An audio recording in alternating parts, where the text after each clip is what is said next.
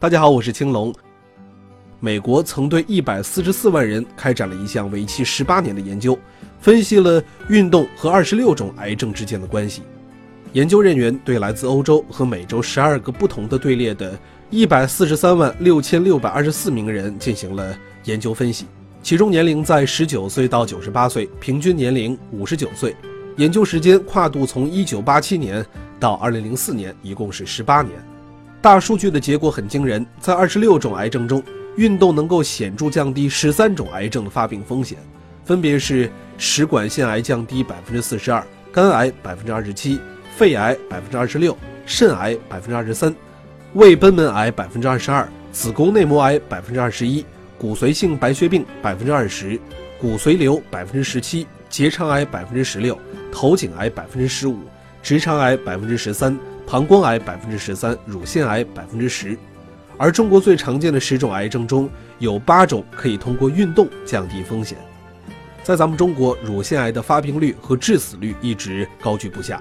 现在除了筛查之外，女性同胞同样可以通过锻炼来降低发病率，而且还能够收获好的身材。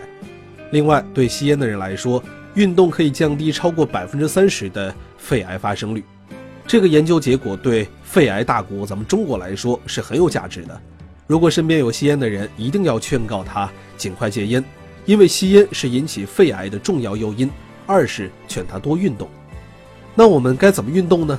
走路、跑步、游泳、打太极、跳广场舞，做适合自己的就行了。青龙现在比较喜欢中国武术，关键的是运动量。全世界有百分之三十一的人运动量不达标。研究分析，每周运动一百五十分钟以上比较合适，可以自由安排自己的运动时间。不过最好是每天都有适量的运动。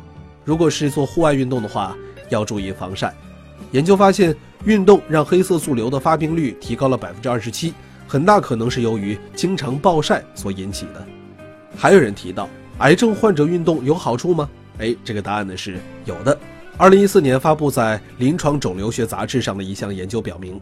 乳腺癌幸存者治疗后进行三个月每周两次的瑜伽锻炼，与没有采取这种锻炼的患者相比较，不会容易疲劳，同时表现出较少的全身炎症反应。不过，因为有些癌症患者啊身体比较虚弱，要选择合适的运动方式，最好呢先问问主治医生，要么在室内运动，要么涂好防晒霜来到室外。从现在开始，让身体行动起来。微信关注三六零癌友之家，了解更多靠谱的防癌抗癌知识。